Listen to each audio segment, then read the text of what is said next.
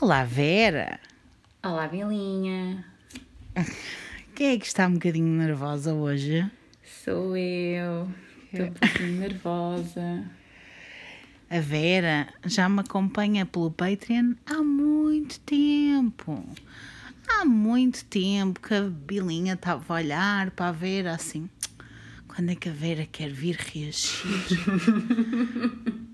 Eu Durei sinto meses. que foi preciso muito tempo Foi, tu fazias para a Vera polls ganhar o coragem. E eu estava sempre, "Ai, vai, não vai. Não, ainda não é agora. E depois houve um dia em que eu estava com coragem, não sei, pensei, ah, também não é hoje, vou clicar no sim, depois logo se vê. Viste? Calhou-te agora. Eu acho que hoje é o princípio de um belo caminho de podcaster para ti. Ai, uau, pera. Não, no sentido em que acho que não houve ninguém que tenha vindo reagir a um episódio que tenha dito, ah, eu não quero voltar. ok, pronto. Até as pessoas com muito medinho. Dizes miaufa ou miúfa? Isso é uma questão pertinente. Miúfa? Porquê que as pessoas dizem miaufa? Ai, não sei. Quem é que mia? I don't know. O que é que se está a passar hoje? Belinha está com um humor, não vou dizer de cão, porque eu sinto que as minhas cadelas têm um humor perfeito. Estão sempre bem dispostas, etc. Mas estou com um humor nhonhó. O que é que vai acontecer? A Belinha vai contar uma história muito boa à Vera, de quem ela gosta muito, que é para ver se este mood vai embora. Porque é para isso que cá estamos também. Antes de começarmos, eu queria, Vera, que tu te apresentasses aos nossos lindos ouvintes. Olá, sou a Vera. sou ilustradora, faço animação 2D. Sim. Gosto de estar nos meetings à quarta-feira a fazer bordados. Adoro. Linda, arrasou. Adoro, Gosto adoro ver as verdades dela. Gosto de inventar hobbies, tipo, mais ou menos a cada mês. Viver o que é que dá. é verdade. Se resultar, tudo bem, continuas. Se não resultar, não continuas. Pois.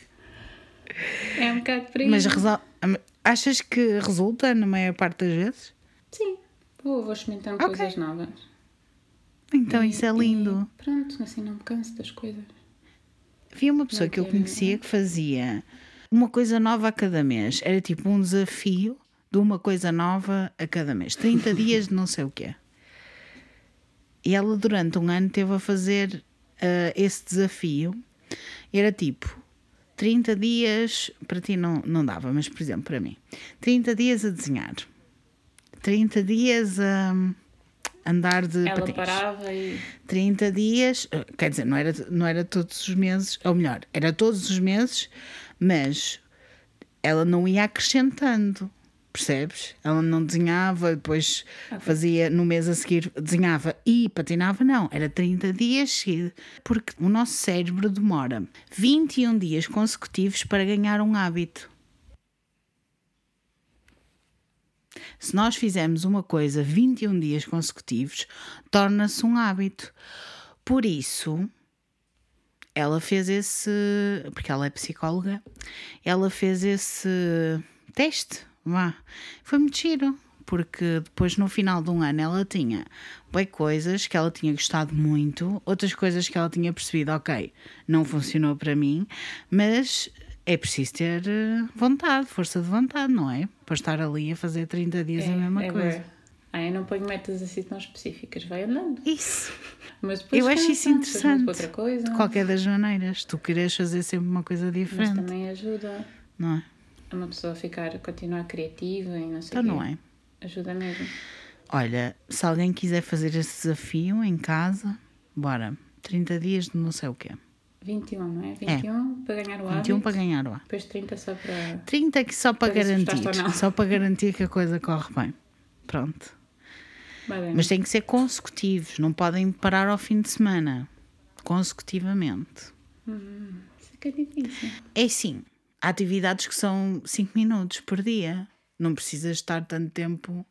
Há outras que são meia hora. Há outras que são uma hora, há outras que são tipo aquelas pessoas que decidem fazer exercício físico e fazem exercício físico ou vão correr durante um mês, 30 dias sem parar. Há pessoas que conseguem depois ganhar hábitos, entre aspas, saudáveis, se quiserem dizer isso, porque para mim a palavra saudável é muito entre aspas. É, Já sabem quais são as minhas opiniões. Dias. Sim, não deve ser muito fácil. Não deve ser fácil. Vera, o que tu trouxeste podcast? Como é que vieste cá parar? Então, os arrepios. Não, um, nós conhecemos-nos uhum. no live show do Fred e da Inês. Verdade. Foi no lançamento, assim, bué, tcharam. Tcharam, ninguém estava à espera. Fixe. Só eu e o Fred e a Inês. É uma coisa que eu vou gostar. Já gostavas destas Fiquei coisas? Muito já, já, já. Hum. Sempre gostei bastante, mas nunca liguei muito àqueles podcasts que contam histórias e assim uma narrativa muito orquestrada e estão quase a ler uma narrativa. Isso aborrecia-me um bocado. E eu preciso sempre de uma distração, pessoas a falar umas com as outras quando estou a trabalhar. Uhum. É aquilo que, que mais me ajuda, então o tempo foi, foi só perfeito. Oh, tão Casaste as duas coisas muito bem. Yay! Eu fico muito contente. E tens gostado de não serem só amigos meus a virem reagir?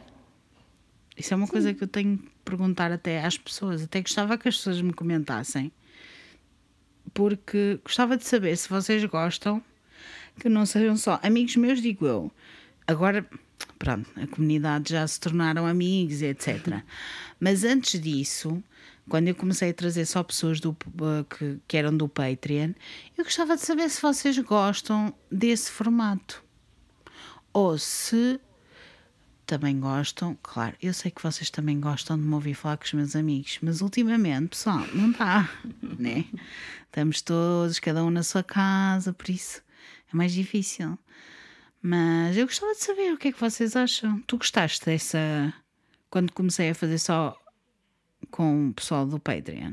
Eu, eu gostei, acho que sim. É sempre bom variar um bocado as reações e há sempre umas pessoas que têm mais medo de umas coisas do que outras. Ai, muito engraçado. Pois é. Pois é. Falando em medos, o que é que te dá medo? O que te arrepia?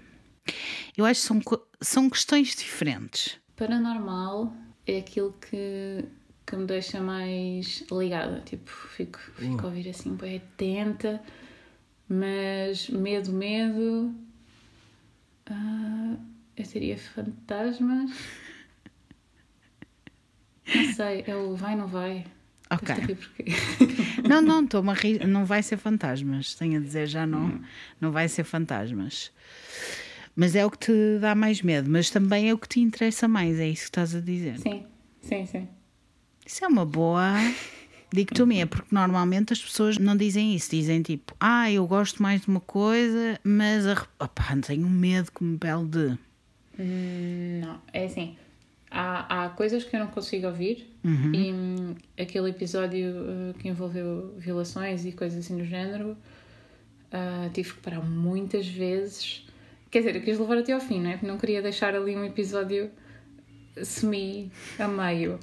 Mas demorei semanas, acho eu, uh, até terminar aquilo. Ai, que bom! Foi muito, muito difícil de ouvir. Mas é bom. Mas é diferente, porque não é medo, é Sim, uma coisa é aquela que me custa coisa... mesmo. Sim, custa-te. Percebo perfeitamente. Acho que as pessoas percebem. Eu começo este episódio de uma forma diferente, já porque vou-vos dizer já qual é o tema. Bem, já perceberam que é fevereiro, não é? É o mês do amor. São Valentim. Hum todas as histórias vão ter uma espécie de amor. Ou é um casal, ou é amor, amor, qualquer coisa. Já perceberam pela semana passada tivemos o amor pela religião católica cristã, não é só uhum. católica uhum. cristã, o cristianismo. Dava para muitos episódios, como também perceberam na semana passada. Esta semana vamos ter um caso de amor histórico. Oh! E vou-vos dizer qual vai ser o tema do episódio extra deste mês. Já para vos preparar, Drumroll. drum roll. É o Fred e a Rose West, que é um casal de serial killers. Sinto Uau. que vocês não estão preparados, pessoal. Sinto que vocês não estão preparados, mas eu queria deixar aqui isto para as pessoas que estão a ouvir e que são da Team Pesadelos, que é o teu caso, tu vais saber antecipadamente, antes de toda a gente. O pessoal só vai saber durante a semana e tu já sabes o que é que vai acontecer. É bom, é um bom episódio, mas é muito gráfico. Por isso, pessoal, cuidadinho. Ok. O episódio extra vai sair mesmo no dia 14, que é o dia da, Ok. da Sim, loja faz sentido. namoradas. Lindo, não é? Faz todo sentido. Todo Eu já sentido. tinha as minhas suspeitas. Ela estava assim. "Hum, acho que eu disse na semana passada que ia ser um mês dedicado ao amor. Ela, ai, eu acho que vai, vai me ser uma coisa. Hoje vou-te trazer outra coisa, também é um casal, mas é um pouquinho diferente. Penso que te vai inspirar. Penso que é daqueles casos que te vai inspirar. Entretanto, olá pessoas, boa quinta-feira e sejam muito bem-vindos ao Arrepios com a Bilinha. Arrepios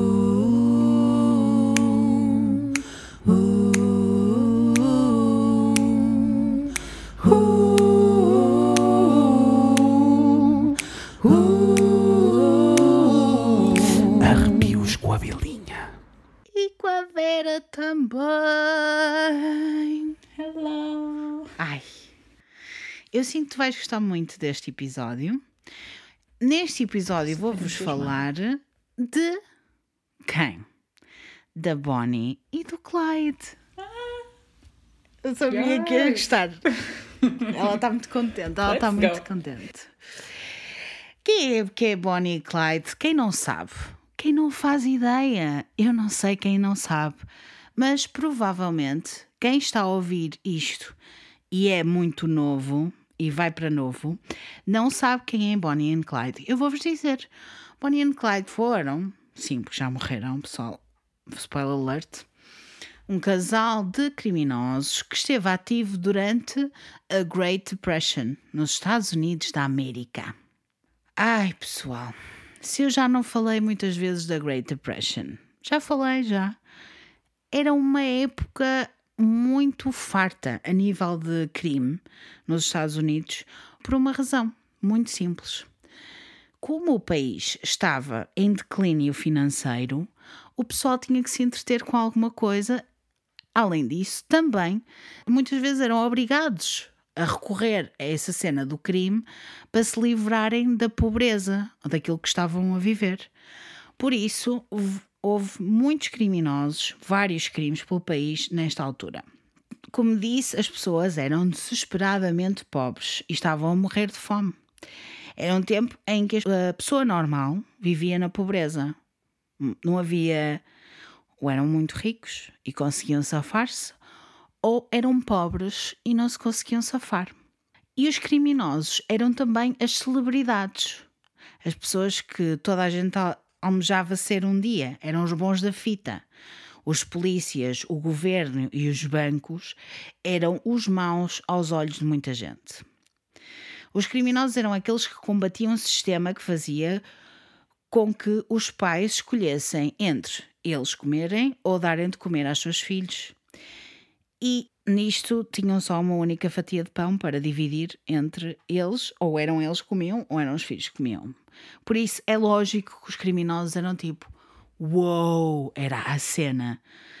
Imaginem um tempo em que isto acontece. Incrível, não é? Sinto que sim. As pessoas sentiam que se conseguiam relacionar muito mais com os criminosos porque estavam desesperadas e os criminosos tinham coragem para fazer algo que as pessoas normais, normais entre aspas, não conseguiam fazer. A história de Bonnie Parker e Clyde Barrow captou a atenção do público americano na altura. É que não eram só criminosos, também tinha aquela coisinha do romance, não é? Eles envolvidos um com o outro e o pessoal estava. Oh, não há novela para ver, Ah, deixa pois, cá ver o que se está a passar. Pois é. Não havia entretenimento, ou o entretenimento que havia era muito pouquinho na altura. Todos aqueles que seguiam a história deles no jornal era como se fosse aquilo que os tirava um pouquinho da realidade triste que viviam. E as pessoas andavam sempre a seguir tudo que eles faziam pelo jornal e torciam por eles. Os mídia falavam em detalhe tudo aquilo que eles faziam, item por item, todos os dias, e como a polícia os seguia através de todos os estados da América. São unidos às vezes, por vezes. Ok. É isso. Vamos falar de cada um deles. Um pouquinho. Vamos começar pela Bonnie e depois vamos ao Clyde. Bonnie Parker nasceu a 1 de outubro de 1910. 1 de outubro, que é Dia Internacional Mundial da Música. Em Rowena, no Texas. Filha de Emma e Charles Parker. O pai dela era pedreiro morreu quando ela tinha apenas 4 anos e deixou a mãe viúva para tomar conta da família. Emma era costureira e mudou-se com a família para a casa dos seus pais para Cement City, um subúrbio industrial de West Dallas. Estão a ver a cena? Great Depression, isto é na altura 1920, 1930. Vocês estão a ver. Na secundária, Bonnie conhece Rory Thornton, dois anos mais velho que ela, e rapidamente desistiram da escola para se casarem. A 25 de setembro de 1926, poucos dias antes de Bonnie fazer 16 anos, casaram-se, efetivamente. E mudaram-se para perto da mãe de Bonnie, mas ela acaba por ter tantas saudades da mãe que decide mudar-se de volta para casa da mãe, novamente de volta. Novamente de volta, gostei. Bonnie, temos que pensar que, mesmo sendo 1926, no caso, ela era muito nova, ela tinha 16 anos. Estava casada, mas ainda sentia falta do apoio da mãe. E por isso este casamento não durou muito tempo. Aos 16, coitadinha. Pois, não durou. não durou muito tempo. Rory começou a ser criminoso muito cedo. Saía de casa muitas vezes e não voltava por dias e dias e dias. E ela estava sozinha em casa e começou. "Hum, não sei, não sei. Para além disso, ele também batia na Bonnie. Pronto. Claramente que isto não ia correr bem. E por isso separaram-se finalmente em dezembro de 1927, pela alegada infidelidade de Rory. Não sabemos se é verdade, se não é verdade, lá, lá está, alegadamente. Mas, apesar da separação, nunca se divorciaram e Bonnie usou a sua aliança até o dia em que morreu. Amor. Será amor verdadeiro? Eu penso que não. Estava encravada a aliança. Estava engravada, se calhar ela não conseguia tirar. Rory passou a sua vida preso e sempre a sair e entrar da prisão por ser criminoso e acabou por morrer numa tentativa de fuga muitos anos depois. Vamos um pouquinho então ao backstory do Clyde, porque isto é a história de quem? De Bonnie e do Clyde. Clyde Barrow nasceu no dia 24 de março de 1909 em Toledo, Texas. Era o quinto de sete filhos de uma família muito pobre de agricultores. E ah, não, não vai correr bem. Depois da quinta da família ter sofrido muito por causa da seca, porque também foi um problema na Great Depression, não só o facto de estarem financeiramente mal os bancos a cair, aquelas coisas todas, mas também houve muitas coisas que fizeram com que o país se transformasse. E uma das coisas foi o facto de não chover tanto e muitas culturas irem por água abaixo, entre aspas. Depois de, então da quinta de- da família do Clyde ter sofrido muito por causa da seca, a família mudou-se para os arredores de Dallas, no Texas. Clyde era muito calado, muito tímido enquanto criança. Tinha a ambição de se tornar um músico. Mas ele e a sua família eram muito, muito pobres. Do mais pobre que pode haver. passavam muita fome e Clyde estava determinado a sair daquela situação. Queria sentir apenas que estava a fazer algo por si mesmo e para sair da pobreza, que era quase um dado adquirido na altura. Então o que é que ele decidiu fazer? Crimes. Yes. Caiu no mundo do crime pela influência do seu irmão mais velho, o Buck, que lhe ensinou tudo o que ele sabia. Aos 17 anos, Clyde tinha encontrado o seu nicho, entre aspas, no mundo do crime. Roubo de carros. Os carros mais recentes na altura tinham um arranque elétrico. Eu não percebo nada sobre carros, pessoal, mas na altura era super à frente. Que eram mais fáceis de fazer uma ligação direta. Isso eu sei porque eu já vi os filmes. O Clyde tinha um dom especial, vá, para isto. Uma noite, Buck e Clyde roubaram um carro e andaram com ele durante essa noite, antes de decidirem assaltar uma loja na rua principal de Dallas. Buck foi apanhado, Clyde conseguiu fugir. Buck acabou por ser condenado por muitos anos por esse crime. Talvez para a maior parte das pessoas isto assustasse, o facto de, do irmão ter sido apanhado e ele estar ali no meio. Mas o Clyde não estava para isso. Não. Voltou para assaltar outra loja no dia seguinte. Talvez fosse a adrenalina que o motivasse, mas, como disse no iníciozinho desta história, a Great Depression ainda tornou mais difícil a luta para sair da pobreza. Não havia grandes opções na altura e ele, já que sabia fazer isto, continuou a fazê-lo. Tanto Bonnie como Clyde eram o tipo de pessoas que queriam mais da vida do que as cartas que lhe tinham sido dadas. Bonnie queria ser famosa. Ela tinha um metro e meio, 41 quilogramas e era empregada de mesa part-time. E poetisa, amadora. Amava ir ao cinema. Vocês estão a ver? É que eu estou a ver a pessoa na minha. perfeitamente. Não é? Ela toda com ambições de escrever, Cabeça Ela ia lua, linda. linda. O seu caderninho atrás, ia para o cinema. maravilhosa. Ela ia para o cinema porque queria ser uma das raparigas que via nos filmes. Filmes esses que eram a sua fuga da realidade horrível que ela vivia. Clyde, por seu lado, tinha 1,68m, também era pequenicho.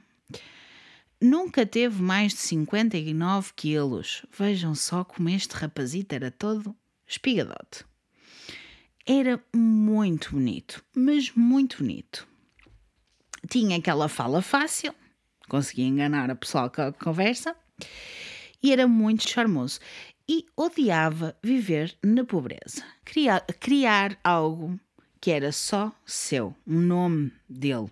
Quase que parecia um ato de destino quando os dois acabaram por se conhecer no Texas no dia 5 de janeiro de 1930.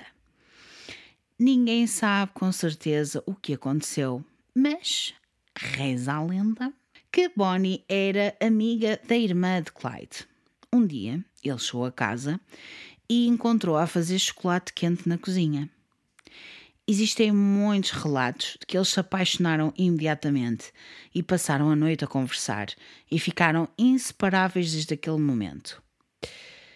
Clyde, de 20 anos, era exatamente o que Bonnie, de 19 anos, precisava para se esquecer do seu marido, que estava agora preso.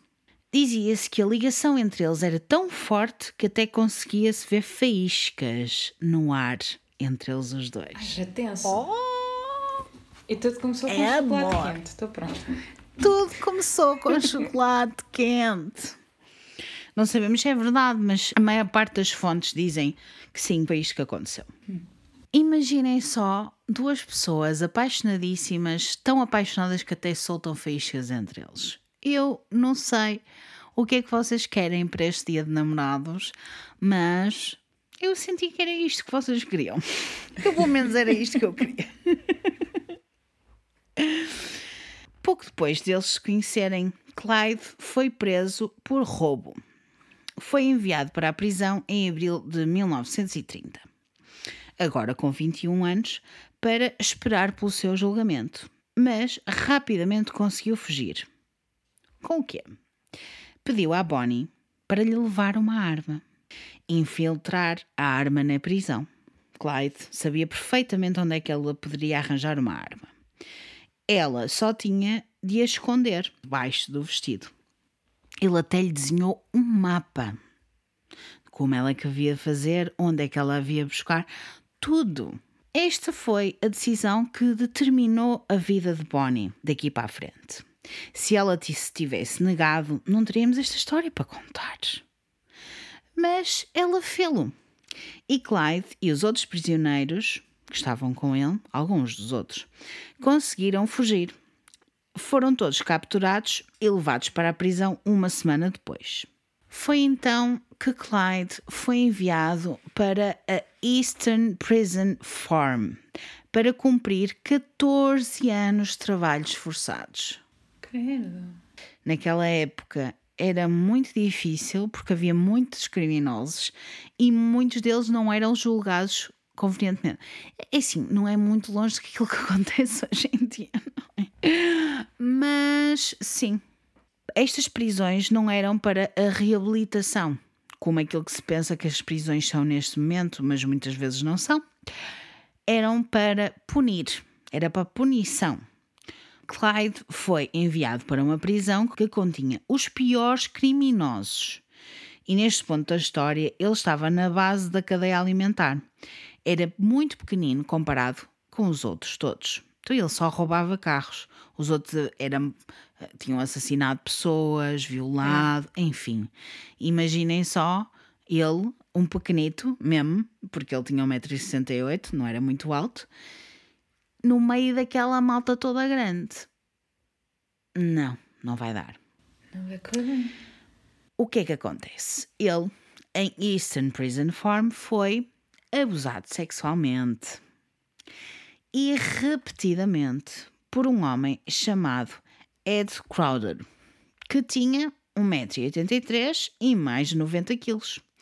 Ou seja, facilmente ele conseguia dominar Clyde, que foi violado por meses e meses, até que um dia conseguiu matar o Ed. E pensa-se que esta foi a primeira vez que ele matou alguém. O que é que ele fez? Estava lá na vida dele e começou a ver o Ed a aproximar-se. Ele provavelmente já tinha um plano, né, pessoal? Claro. Se ele foi violado durante meses, ele chegou a um ponto em que disse: Acabou, não vou brincar Ele mais vai- com vai isto. acabou." Sim. É isso. o que é que ele fez? Atraiu o Ed para um canto da prisão, sabendo que ele o seguiria, e atacou. Esta situação, porém, iria ser muito má para Clyde se, de facto, alguém soubesse que isto tinha sido ele que tinha feito. Mas outro prisioneiro acabou por ficar com as culpas ao confessar este crime. Como assim a confessar? Este prisioneiro já estava a cumprir uma pena perpétua e Clyde era novo. A gente não sabe, mas talvez ele soubesse sobre o sexual, quisesse ajudar, talvez ele pensasse, pá, já que ele é tão novo, ele tem a vida toda pela frente, deixa-me ver se eu consigo ajudá-lo. Pode ver se sai daqui, porque ele está aqui meio perdido. Ele é um miúdo novo, ele só rouba carros. Vem este gajo e vai violá-lo durante meses. Deixa ver se eu. Já, já que eu vou ter prisão perpétua e já. Olha, pelo menos siga, siga para bingo. O que interessa saber é que durante este tempo na prisão, o único tempo de descanso que o Clyde tinha era à espera do correio. Recebia cartas da Bonnie quase todos os dias, que o encorajava a ficar, a permanecer forte e falava-lhe do seu amor profundo por ele. Oh, é amor! E esta foi a motivação dele para sair da prisão. Uma vida com a Bonnie Parker. Oh, eu acho isto muito lindo. Isto é melhor do que o Romeu e Julieta, pessoal. Porque aconteceu de verdade. A vida na prisão era muito difícil. Eram horas e horas de trabalho pesado e o Clyde odiava isto. No final de janeiro de 1932, ele consegue elaborar um plano. Iria cortar o seu dedo do pé grande como um acidente, entre aspas, Ele pede a um prisioneiro para o fazer com um machado, na esperança que, se não conseguisse trabalhar, aquele trabalho forçado, ele era forçado a trabalhar, se ele não conseguisse forçar, fosse libertado em condicional, tendo em conta que ele só tinha roubado umas cenas. O que é que ele não sabia? É que a sua mãe já tinha elaborado uma petição, já tinha feito uma petição para o juiz o libertar, baseado apenas no seu bom comportamento. E Clyde foi então libertado apenas seis dias depois de cortar o seu pezinho, sem saber. Coitadinho. sem saber que a sua Estou com os mãe. dedinhos assim. Está tudo bem, está tudo bem. Ela está toda tensa, mas está tudo bem. Para nada. Coitadita. Tá, não está bem, mas está bem. Ele acabou por ficar coxo para o resto da vida e nunca mais foi capaz de conduzir assim como ele conduzia antigamente, Yeah. embora ele fosse ainda um as no volante. Sempre quis usar esta expressão. As Sinto que foi este momento. e não conseguia também usar sapatos normais. Ele tinha que pôr tipo uma cena à frente para preencher o espaço que não tinha do dedo. Yeah. Yeah. No tempo em que esteve preso, Clyde mudou muito. Acho que vocês todos conseguem imaginar isso. Passou de um teenager rebelde para um criminoso à séria. Nunca mais foi o mesmo, de acordo com pessoas que o conheciam antes. Quando ele foi libertado, o romance ou a história de amor que estamos a falar hoje, entre a Bonnie e o Clyde, pareceu só intensificar. Clyde, quando saiu, fez um pequeno esforço para ser uma pessoa mais íntegra, para se livrar da cena toda do, do crime e, e tal, mas não conseguiu. Percebeu rapidamente que ser criminoso era muito mais fácil do que ser uma pessoa íntegra naqueles tempos. Por isso, desistiu e formou um gangue criminoso e leva a Bonnie com ele nas suas missões juntos assaltam e andam aos tiros à volta de Dallas, roubando pequenos negócios e bancos. A polícia nunca foi capaz de os apanhar até um dia em que Bonnie foi apanhada depois de um assalto que correu mal, enquanto que Clyde conseguiu escapar. Bonnie passou muito pouco tempo na prisão, até o tribunal de juris, que é o tribunal de pessoas que votam, que dizem, ah, é culpado, não, é inocente, ter eh, decidido libertá-la. Não acreditavam que uma mulher se juntasse a um grupo de criminosos por sua opção. Temos misoginia um pouquinho, também temos sexismo, sim, claro, sim. também. Neste caso, agiu a favor dela, não é? Podia ter agido contra ela. Mas todos eles achavam que ela só poderia ser inocente e pronto, decidiram libertá-la. Mal eles sabiam que ela também estava a gostar do que estava a fazer. Não, mas não, uma é mulher não, é pura e casta. Não, não foi a intenção dela, claro que sim. Não foi, não foi, não foi. Desta vez. Desta vez. Mas assim que ela saiu da prisão, Bonnie decidiu continuar com o Clyde. Não eram só eles os dois naquele gangue, pois não, era um gangue. Faziam parte do gangue, que era o The Barrow Gang, em que Clyde era o líder, porque ele é Clyde Barrow. Ah, que giro. Outros membros, durante os anos, incluíam Buck Barrow, o seu irmão mais velho, mulher de Buck, que era a Blanche, e outros como W.D. Jones, Harry Methvin, Raymond Hamilton, Joe Palmer, Ralph Fultz e S.J. Watley. Numa ocasião, Clyde e Ray Hamilton decidem assaltar uma mercearia local. Um crime em que o dono da mercearia foi atingido a tiro e morto. Portanto, ele já passou de vamos roubar uns carros e assaltar umas lojinhas para matar pessoas.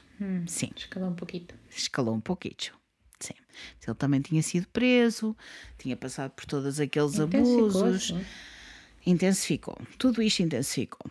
Na altura, a sua esposa, a esposa de- de- do tal merceeiro, foi interrogada e identificou Clyde e Ray como envolvidos neste crime. Em agosto, Clyde escapou por pouco numa emboscada da polícia em Oklahoma. Ele matou um xerife enquanto estavam naquilo tudo. Clyde e alguns cúmplices estavam a beber moonshine, que é uma espécie de. é uma bebida alcoólica feita em casa, uma espécie de whisky feita em casa. Eles estavam a beber moonshine num, estacionados num parque quando os polícias se aproximaram. Não só estamos na Great Depression, como estamos na época em que as bebidas alcoólicas eram proibidas. Na altura era toda uma cena e havia boa gente a vender bebidas alcoólicas uh, e a ganhar rios de dinheiro com aquilo porque faziam as cenas em casa e depois vendiam assim contrabando. Vocês estão a ver.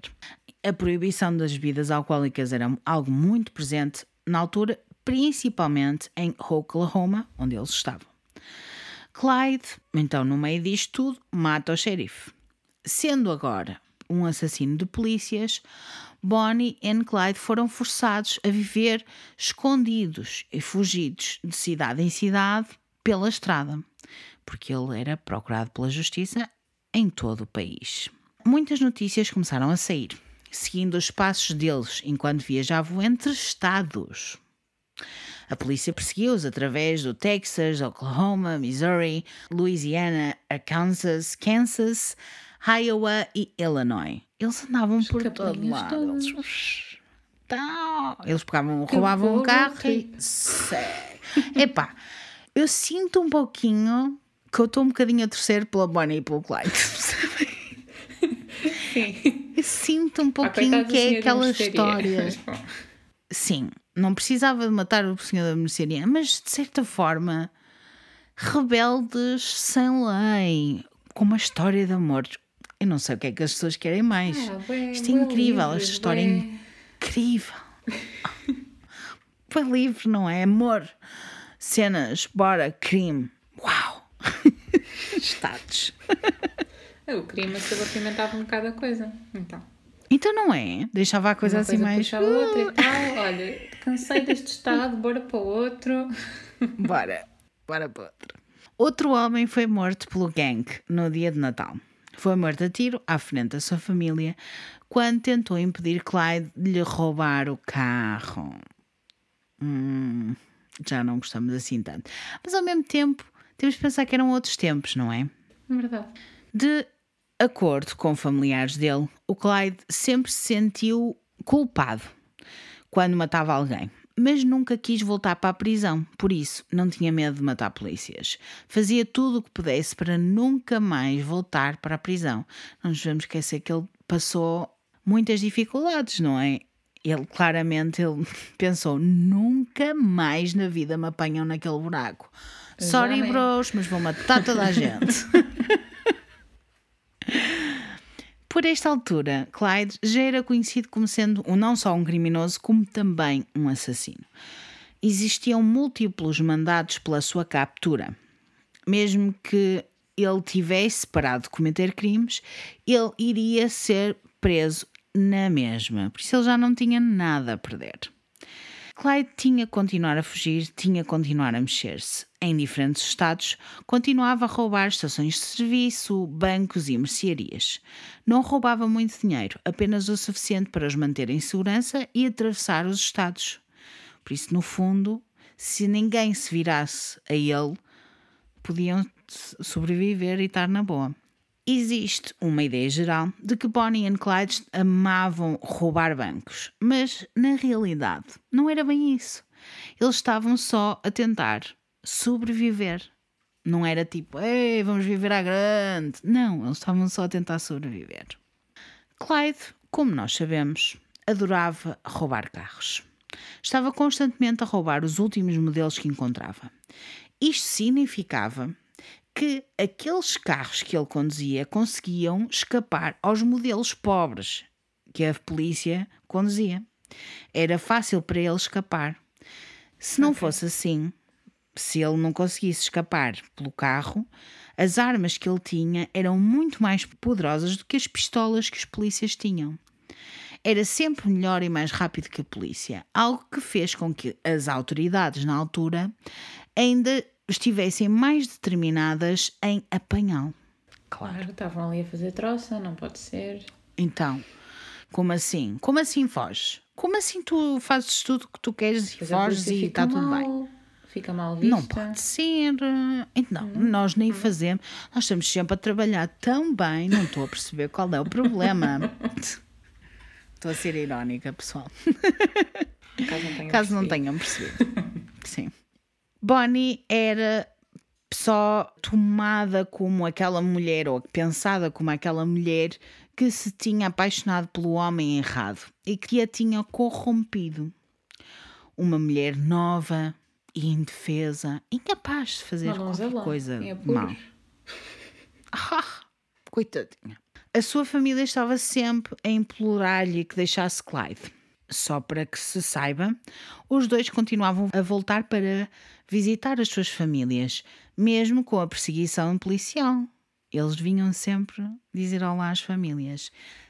Eu não sei, há um pouquinho de bom nestes dois, não há? Para voltar a Ah, visitar as volta- famílias e ajudar as famílias. círculo e tal, voltavam. Oh, é giro, eu acho Gosto. giro. Eu acho que, apesar de tudo, pelo menos até agora, o Clyde não era aquela pessoa de vou matar por matar. Ele estava a matar tipo, eu não quero é ser apanhado. Ponto. É, yeah, yeah. Mesmo aquele o senhor da mercearia, com certeza que alguma coisa aconteceu ali no meio. Se calhar o homem tinha uma pistola, a gente não sabe. E ele pode ter-se assustado, não sabemos.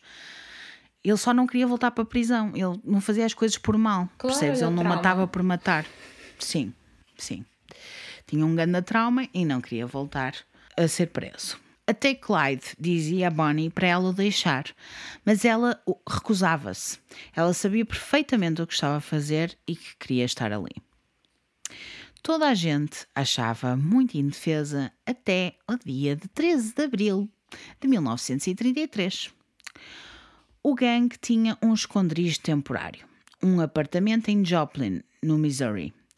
Os membros entravam e saíam conforme precisavam ou queriam. O grupo bebia álcool, jogava cartas pela noite dentro, dentro, a falar alto, ou seja, não estavam propriamente a esconder-se muito. E era muito óbvio que tinham lá muitas pessoas.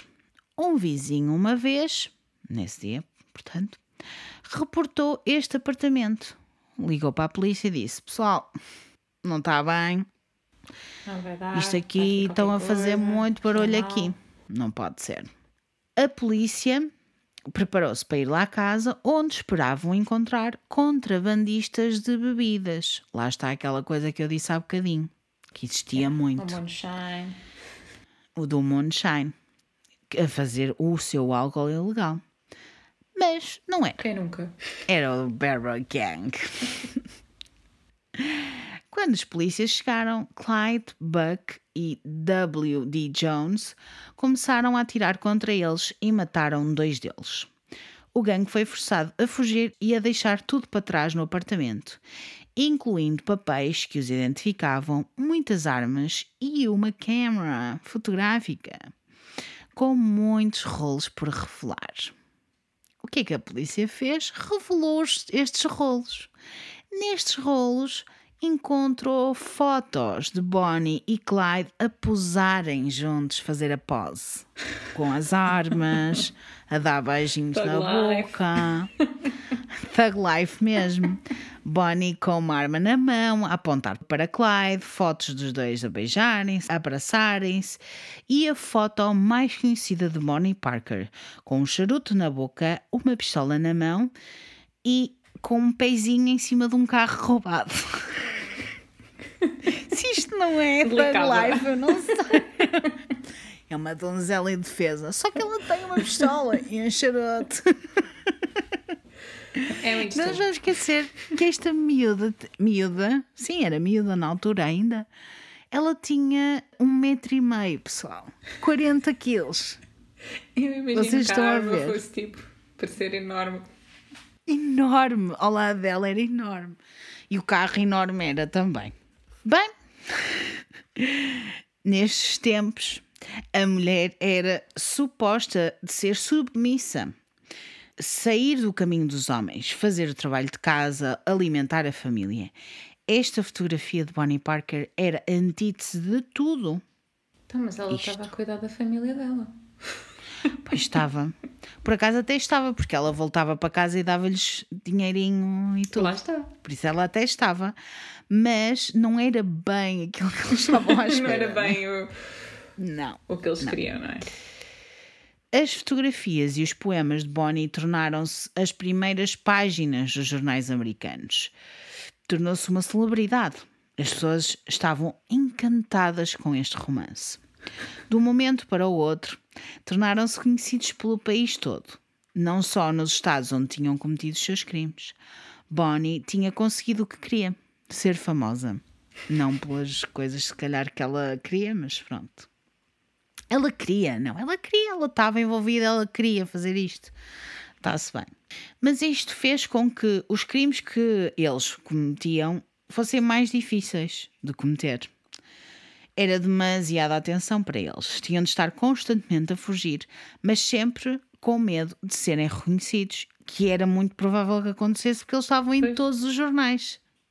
The Price of Fame. Tinham de tentar permanecer vivos, sobreviver. Não para viver, mas sobreviver. Mais uma vez, mais uma coisa que vai contra eles. Em maio de 1933, o FBI finalmente juntou-se à polícia local para as buscas. Na altura, o FBI ainda não tinha meios para se envolverem. Eu não percebo muito bem desta cena, mas eu sei que eles só podem envolver-se se houver um crime federal, que inclui se andarem de um lado para o outro entre estados. Como eles não tinham provas eh, disto, eles não podiam se envolver. A partir do momento em que eles encontram aquelas fotografias e os documentos todos e começaram a juntar todas as peças, um carro roubado, no caso, pelos dois, que atravessou vários estados. Isto constituía um crime federal, por isso o FBI já podia se envolver nesta situação. Eles, ok, bora, vamos lá. Bonnie e Clyde estavam agora a enfrentar acusações de roubos de carros entre estados. Os agentes FBI entraram ao trabalho e distribuíram avisos com impressões digitais, fotografias e descrições do casal e dos seus crimes. Começou a ser sério. Começaram a segui-los pelos estados e pelos limites dos estados, descobriram quem eram os seus cúmplices, mas ainda precisavam de meses até os apanharem de verdade. Ainda temos muita coisa para contar até eles serem apanhados. Nesta altura, o Clyde esteve até na lista dos 10 mais procurados pelo FBI. Razão 1,68m.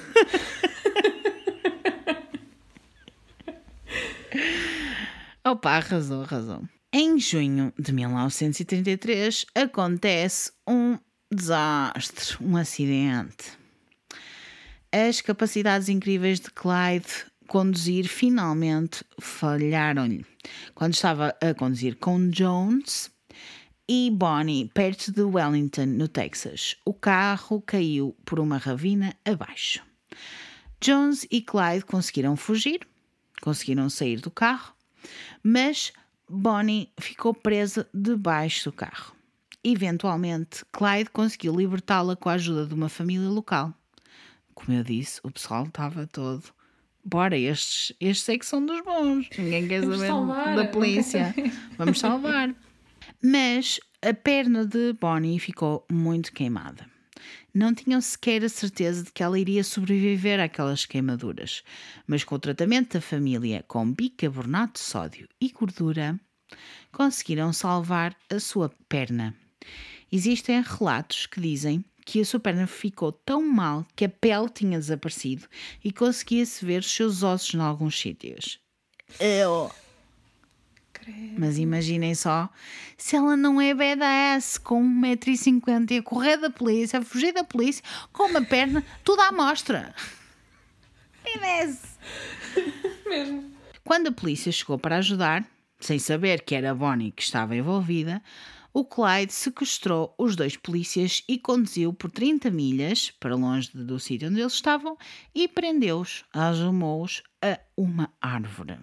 Que era uma coisa que ele amava fazer. Muitas vezes ele raptava os polícias, levava-os para um sítio, algemava-os a uma árvore. Só mesmo porque não tinha mais nada para fazer. Fun! E isto não era mau, enquanto não os matava, estava tudo bem. Sim. Podia ser pior. Podia ser pior. Na altura, o gangue percebeu que tinha que ser mais discreto por uns tempos em Arkansas, enquanto faziam com que Bonnie voltasse a ser saudável. Eventualmente tiveram de fugir quando Buck e Jones deram cabo de um assalto. Estúpidos. E mataram mais uma pessoa. Clyde poderia ter deixado Bonnie num hospital ou em casa da sua família e seguido o seu caminho, porque ela iria continuar a atrasá-los a partir deste ponto. Era claro que as suas maletas nunca iriam melhorar completamente e nunca mais ia andar normalmente. Mas ele não a abandonou.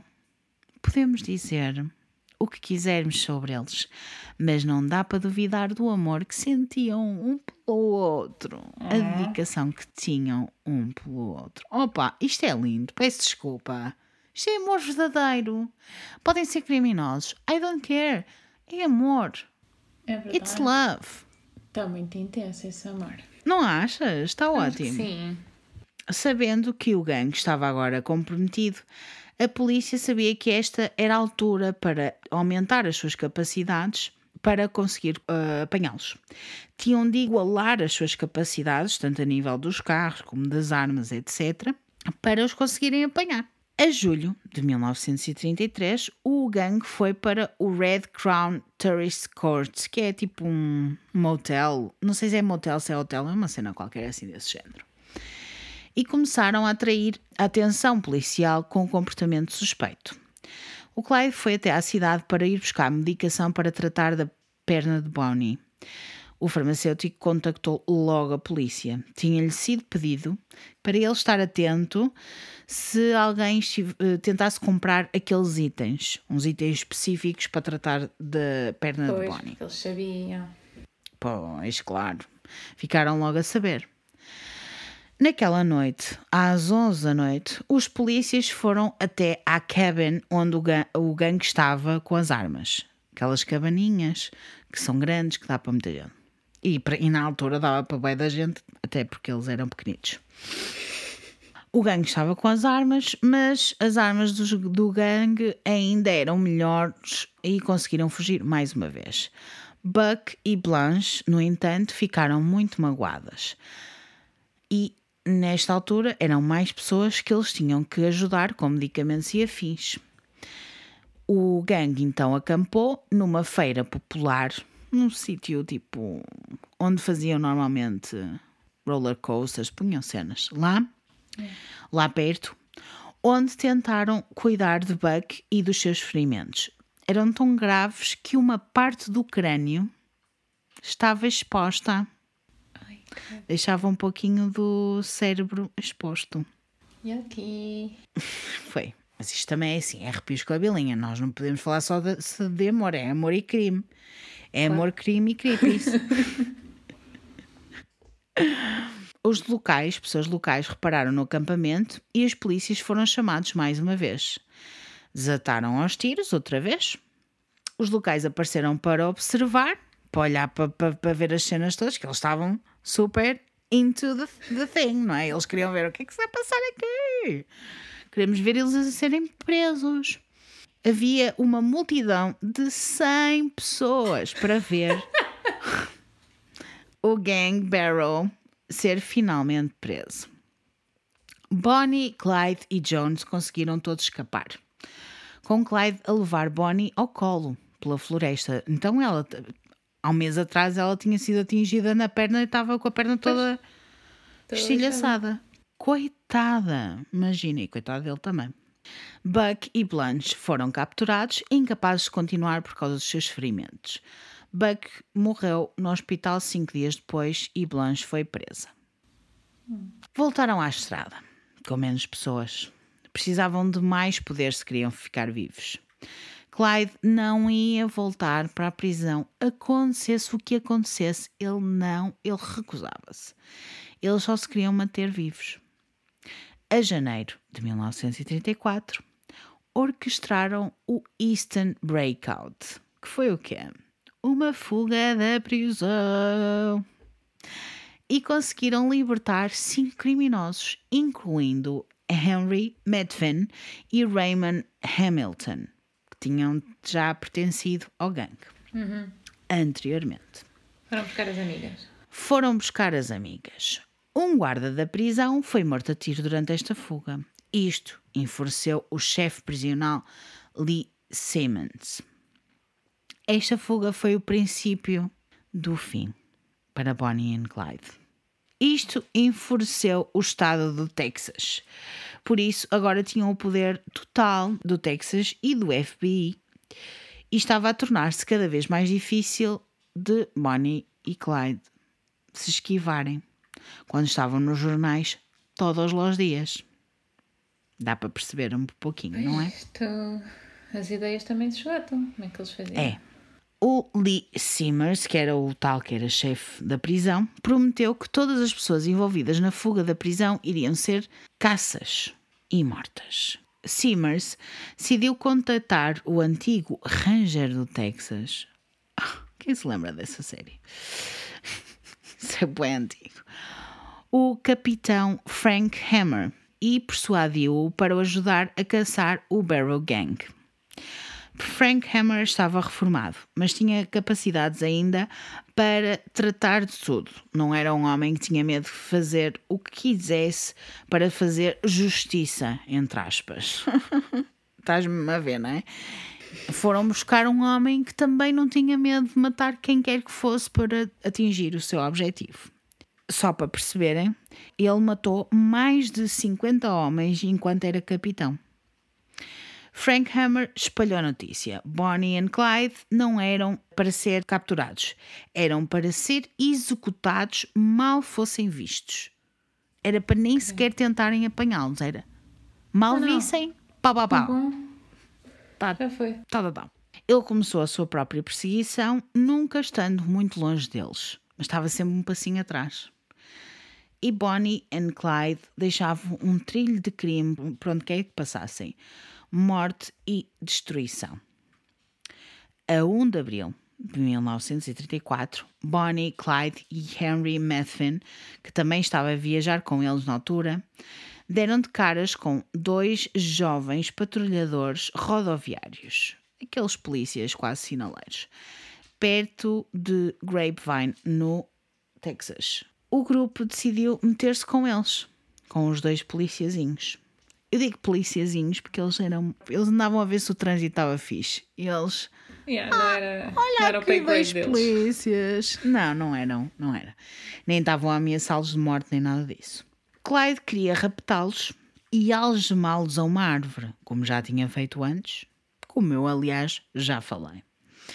Mas o Henry desatou aos tiros e os dois polícias foram mortos por razões muito pequenas.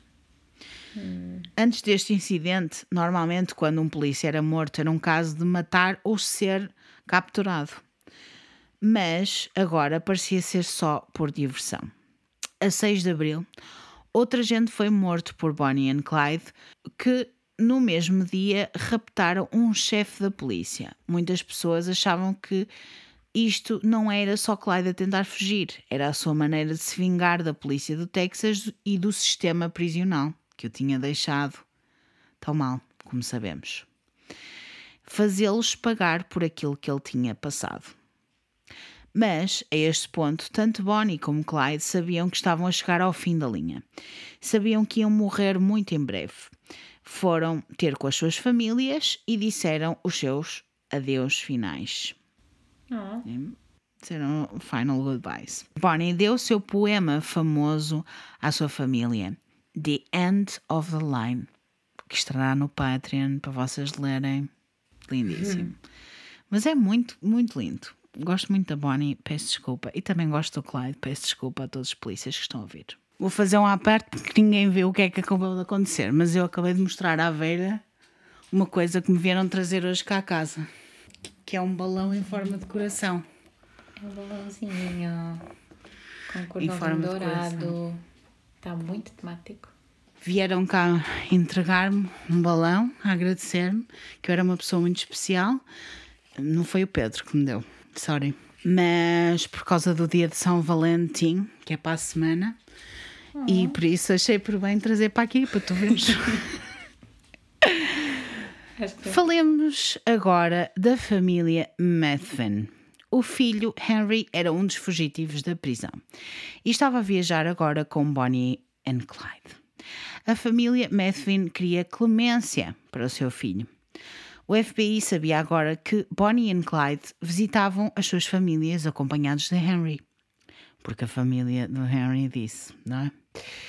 Estavam sempre a viajar entre o Texas e o Louisiana. Por isso, o FBI e a polícia local, incluindo o Frank Hammer, concentraram-se nesta área. Souberam que Bonnie, Clyde e parte da família Methvin fizeram uma festa em Black Lake, no Louisiana, na noite de 21 de maio. E tinham planos de voltar à casa da família poucos dias depois. Havia apenas uma estrada que levava à casa da família Methvin. E, por isso, os agentes esconderam-se nos arbustos ao lado da estrada, à espera que Bonnie e Clyde passassem por lá. Ficaram lá por uns dias. Eles era quase um tiro no escuro, eles não sabiam se aquilo era verdade ou não, porque era a família Methvin que estava a dizer-se que aquilo ia acontecer. Havia rumores, mas eles lá ficaram, à espera no meio dos arbustos. Eles achavam que Clyde iria passar por lá com o seu novo carro roubado e a polícia sabia que tinham de arranjar uma maneira de o abrandar. Portanto, disseram a Ivan Methvin, o pai de Henry, para fingir que o seu a sua carrinha, aquelas carrinhas de caixa aberta, tinha avariado na tentativa de Olha a ambulância. Na faltava. tentativa. Já cá faltava. Eu vivo à frente de um hospital, pessoal. Eu não sei como é que não se ouve tantas ambulâncias nos meus episódios. Hum, então, disseram para fingir que, o seu- que a sua carrinha tinha avariado na tentativa de Clyde de desacelerar para o ajudar. Às nove e um quarto da manhã, no dia 23 de maio de 1934, quando ouviram o som de um carro a acelerar pela estrada, perceberam: bem, é agora. Como esperavam, era Bonnie e Clyde, de volta à casa da família Medvin. Clyde mordeu o isco e desacelerou para ajudar Ivan. Sem pensar, um dos polícias saiu do esconderijo e atingiu Clyde com um tiro na cabeça. Morreu instantaneamente e o carro foi para uma vala. Naquele ponto, todos começaram a disparar. Seis pessoas começaram a disparar diretamente para o carro. Bonnie estava aos gritos, mas isto demorou apenas alguns segundos. 150 balas atingiram o carro. Os corpos foram dizimados, sem chances de quaisquer de sobreviverem. A polícia não queria arriscar. Bonnie e Clyde tinham sobrevivido inúmeras vezes e pareciam indestrutíveis. E assim acabou a história deles em segundos. Os locais souberam que- do que tinha acontecido e apareceram lá. Antes ainda dos corpos terem sido removidos, a levar tudo o que podiam do carro como souvenirs. Credo. Esta gente não está bem. Esta gente está parva. Só isso pode. sim é macabro. Isso, isso sim é macabro, não é eles estarem a fugir. Bem, mas é macabro também da parte da polícia decidirem de repente. É que isto é, é mesmo gangsters e filme de, dos anos 20. Yeah, yeah. 30 no caso já. 150 tiros, vai lá, vai. What the fuck? Um homem chegou até levar uma faca e tentou cortar o dedo de Clyde, o que ele usava para disparar a- as armas. Vê lá como esta gente está toda. Yes! Está tudo chanfrado. Está tudo queimadíssimo, pessoal. Esta malta queimou. A maior parte das pessoas, no entanto, só queriam cartuchos ou peças de roupa com sangue. Não era assim nada de tipo cortar o dedo ao gajo. Mas ainda assim, estranhíssimo. Tinha sido prometido aos polícias uma recompensa pela captura de Bonnie e Clyde, mas eles sabiam, de certa forma, que nunca iam receber essa recompensa. Porquê? Great Depression. Não havia dinheiro. Pois. E por isso eles conseguiram acalmar a população e recolheram o carro e levaram-no para uma funerária da cidade, onde as famílias de Clyde e de Bonnie e Clyde foram avisadas do que tinha acontecido. Bonnie e Clyde pediram para ser enterrados lado a lado. Amantes, amor para sempre. Mas a família Parker, da parte da Bonnie, não deixou que isto acontecesse. Eles acreditavam que a Bonnie tinha sido desencaminhada por Clyde, por isso foram enterrados em separado, em cada um dos jaz jazigos. Não era bem jazigos, era tipo a zona onde a família estava, porque eles não tinham dinheiro para jazigos na altura. Pois. Imagino. Em cemitérios diferentes foram enterrados, em, em vez de ficarem lado a lado. Eu esperava que eles fossem buscar agora, já que estão a ouvir este episódio, as ossadas um e do outro, já não deve ter grande coisa, mas pronto, fossem buscar e, e cabiam os dois no mesmo e Eles punham os dois no mesmo sítio. Não é? Era fofo. Ficavam os dois juntinhos. Epá, não se ponham com merdas. Tanto tempo, deviam de ir buscá-los. Tanta gente aí a fazer merda. Ai. Os funerais foram no dia 26 de maio. Flores chegaram de vários sítios do país, incluindo de gangsters conhecidíssimos. Respect. Respect eles assim. My man, 1,68m, 1,5m, o que é isso? Arrasou! Arrasaram. As maiores flores, tipo a, a- a coroa maior de flores, foram de Dallas City News, do jornal. Sim. Pois, então, eles deviam arrasar o jornal também, não é? Exatamente. A história de Chegaram Bonnie história. e Clyde deu-lhes trabalho, deu-lhes uma razão de fazerem coisas. As pessoas compravam jornais só para estar a par das histórias deles. Então, isto era a telenovela da altura. Sim, foi, é- foi tipo, acabou-se a nossa boa vida. Só a história da morte deles vendeu meio milhão de jornais só em Dallas. Damn. Imagina no resto do país. A história de Bonnie e Clyde veio numa altura perfeita para a América, num tempo em que não havia entretenimento, como falámos mesmo no início. Os pobres não conseguiam pagar para ter eh, coisas para se entreterem, não, não dava para ir, e juntavam todos os tostões para comprar aqueles jornais. Estas eram aquelas pessoas que inspiravam toda a gente. Era um casal que todos amavam. Faziam coisas que toda a gente queria fazer, mas não tinha coragem. O que eles estavam a tentar fazer era sair de pobreza num tempo em que era impossível fazê-lo. Mesmo que esta não fosse a intenção deles, era assim que as outras pessoas os viam. Claro, Como aquelas pessoas que venceram. Isso. Tipo, ao menos eles tiveram liberdade, ao menos eles conseguiram ter uma vida diferente. Exatamente. A pessoa comum não queria ser criminosa, mas esta era uma história fascinante pela qual muitas pessoas podiam viver através dela. Os crimes deles, como eu disse, vieram na altura certa. Os jornais estavam felizes por estar a falar noutra coisa para além da questão económica e financeira do país. Se fosse Clyde, o aprendiz, não tinha captado talvez tanta atenção. O facto de ser Bonnie e Clyde, o romance proibido e glamouroso, cheio de glamour e cheio de uau, como assim, do, dois apaixonados a, a ir pelo mundo, pelo nosso país, chamou a atenção de muita gente. Ela era uma rapariga normal a viver uma vida extraordinária. O mesmo com Clyde. Ele era um rapaz normal a viver uma vida completamente fora do normal era um, um homem normal que acabou do lado errado da vida, talvez, sim, do lado errado que acabou por morrer. As condições dos Estados Unidos da América aumentaram esta história, inflamaram esta história. E, ao longo dos anos, esta história tornou-se uma lenda que hoje vos conto aqui. Uma lenda que é uma coisa verdadeira, ok? Que lindo. Gostaste, Vera? Gostei, gostei muito. Sabia que tu ias gostar. Sabes que sabia? Sabia que te ia inspirar. Eu estou a sentir que vai sair daí uma coisa. Já estás assim, ai, agora já quero desenhá-los, ai, que eu já quero ver, ai, que eu quero tudo, não é? Já não estava a estás aí? imaginar assim as fotos, eles tipo no carro, com as pistolas. Bué da Bué, gangsters. bué gangsters.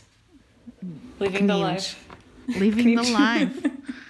Epá, mas é giro, porque eles eram bem baixinhos, os dois. Eu adoro isso. Eles eram tarrequinhos. Eu gosto, eu gosto de um bom rebelde. Eu também. Adoro um bom rebelde. E estes dois, então. Chef's Kiss. E foi o episódio que eu escolhi para celebrar com toda a gente este Valentim, São Valentim. Iremos ter mais episódios de amor, não se preocupem. que este é todo o mês do amor. Mas este era aquele que eu queria mesmo, mesmo, mesmo trazer. Porque eu sinto que é assim. Muita gente fala de Romeu e Julieta. Bonnie and Clyde, bitch. é Bonnie and muito Clyde. melhor. Senti, senti que eles estavam mesmo bem apaixonados. Estavam. Ai, Aquilo e assim era assim viver. um- Não é? uma quinta muito esquisita. Mas eh, pronto, vamos cá. Uma King um bocado esquisita. não vamos Mas compreendo. o thrill da coisa. Opa! Sim, era adrenalina. Eles estavam apaixonados e depois era a adrenalina deles estarem a fugir e naquela cena toda. Pá, devia ser lindíssimo. Melhor era se ela tivesse engravidado e houvesse um filho. Algures no mundo, não era? Isso mas era também, olha, lindo. ela já estava com a, pele- com a perna lixada. Pois Se estava, ela ainda estivesse grávida no meio disto tudo, Coitada. não Ah, não inter- Bem, não, in- não interessa. O que interessa é que foi. Eu disse as datas de nascimento deles. Eu nem sei quando, quando é que eles morreram. Ah, não, não, não. Vou-vos já dizer. Bonnie and Clyde. Pá, existem imensas músicas, existem imensas coisas, existem filmes, existem tudo. A Bonnie nasceu em 1910 e o, o Clyde nasceu em 1909. E Eles morreram. com 23 e 25. Tão novinhos. Muito novinhos. Oh, ainda mais lindo, não é? Opa, e eu acho tão fofo que eles iam sempre visitar a família. Eu no também não. drama todo. Eles davam a volta aos Estados, faziam assim um- Não uma é? trip estranha e E iam iam levar. visitar os pais.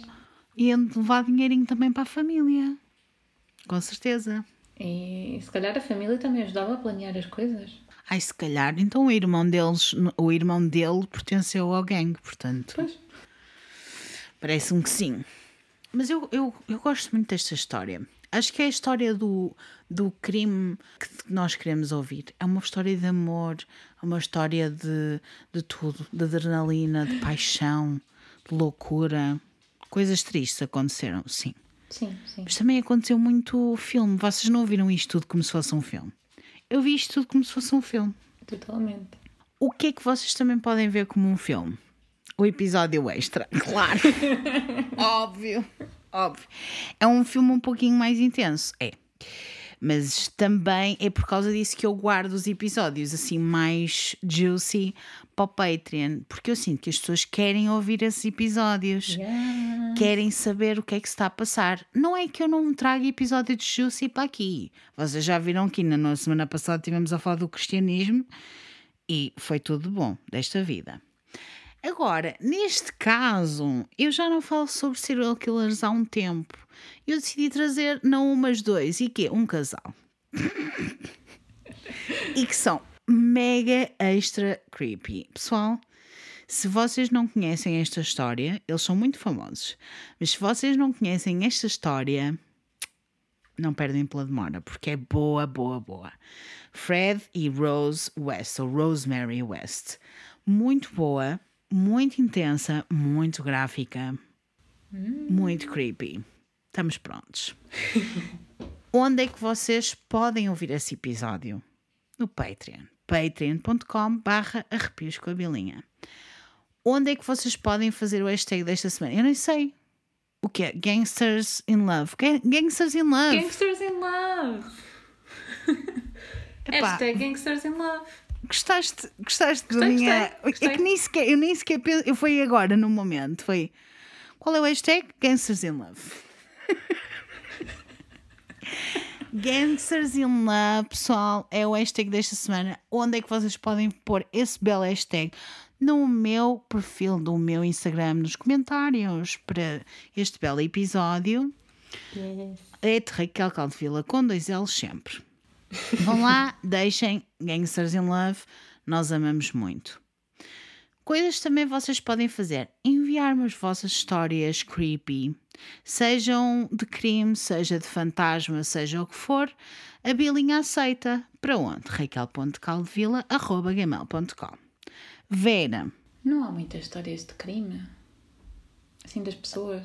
das pessoas não. Existem Ah, é algumas. eu tenho, eu tenho uma guardada que ainda não tive coragem para contar, mas hei de contar em breve.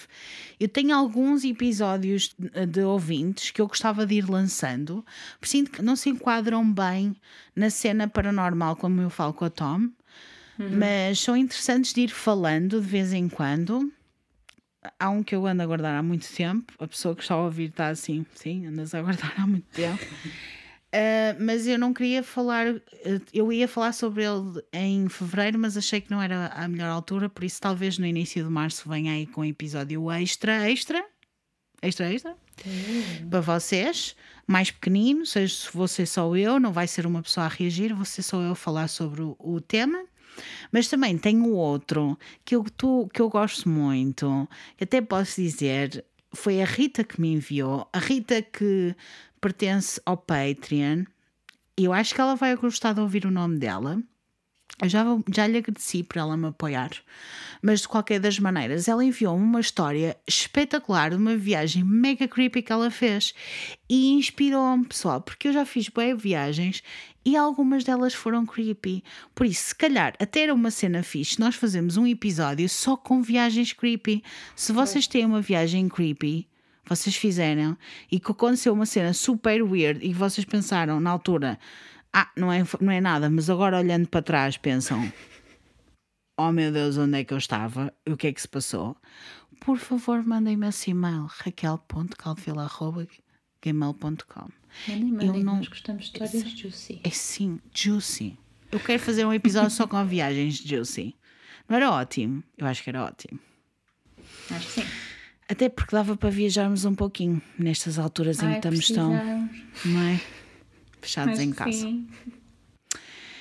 Olha, Vera, espero que tenhas gostado deste episódio. Eu gostei muito de ter como convidado. Gostei muito, obrigada. E acho que se calhar não fiquei assim tão nervosa como achava. Eu estou aqui atrás que é para não. Yay! Fiquei muito contente! Ai que bom! Ai que bom! Ainda bem. Fico Não foi assim tão difícil. Pessoas, Ah, ah, chocolate não- quente. É isso. Isso foi o que eu retive, assim. Chocolate quente, Bonnie and Clyde. Foi bom. sim. Foi bom, foi muito bom. Não te vejo tão nervosa. Queres voltar? Maybe, maybe. Que bom! Para a próxima trago-te um fantasminha brincalhão para ver se te assusto mesmo. Ok.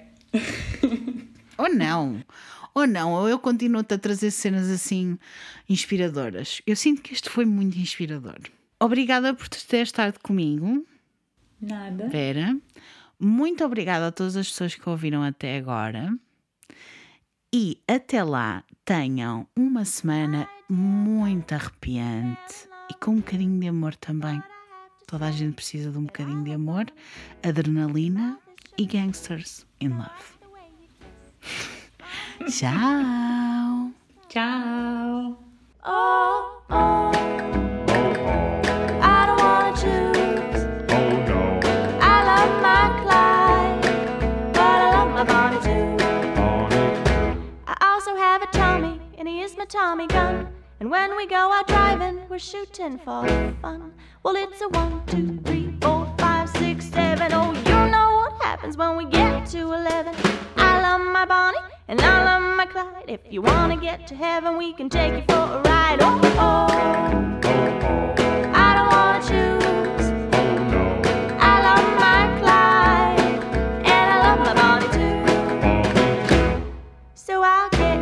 Dolled up and I'll shine my shoes and I'll wear that dress takes away your blues. Where we go, Bonnie comes to let's hit the bank and get some booze. Oh, oh.